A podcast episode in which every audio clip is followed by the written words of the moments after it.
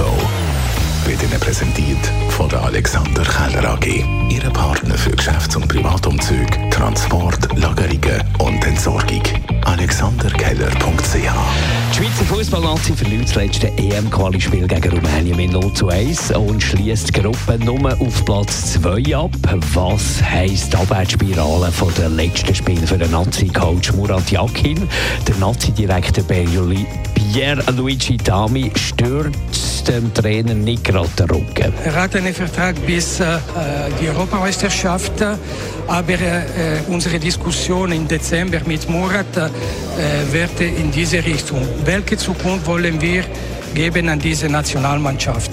Und dann, äh, wir wollen die beste Vorbereitung für diese Europameisterschaft. Wir sind da und wir wollen die beste für diese Mannschaft. In der dunklen Jahreszeit gibt es häufiger Wildunfälle. Wir haben heute Morgen informiert, was man muss machen muss. Nach einem Unfall mit einem Wildtier ist es wie mit jedem anderen Unfall. Also Warnblinker anlassen, die Unfallstelle mit dem Pannendreieck sichern und ganz wichtig, den Unfall melden bei der Polizei und die werden dann auch entsprechend die Fachleute aufbieten. Und wir haben über eine Sportart für Blinde und Sehbehinderte geredet heute. Showdown heisst das Tischhockey.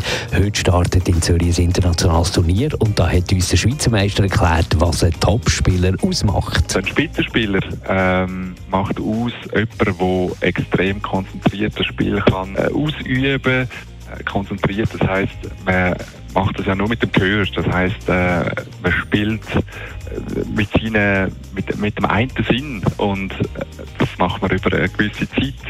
Und da muss man natürlich die Konzentrationsfähigkeit natürlich hochhalten. Äh, was dazu kommt, ist natürlich dann auch noch sage jetzt mal, äh, Geschwindigkeit. Ein Ball, der geht so schnell über den Showdown-Tisch, dass ein Sehender unter Umständen den gar nicht sieht. Man hört ihn wirklich nur. Und im äh, glücklichen Fall, wenn er im Tor landet. Die Morgenshow auf Radio 1. Jeden Tag von 5 bis 10.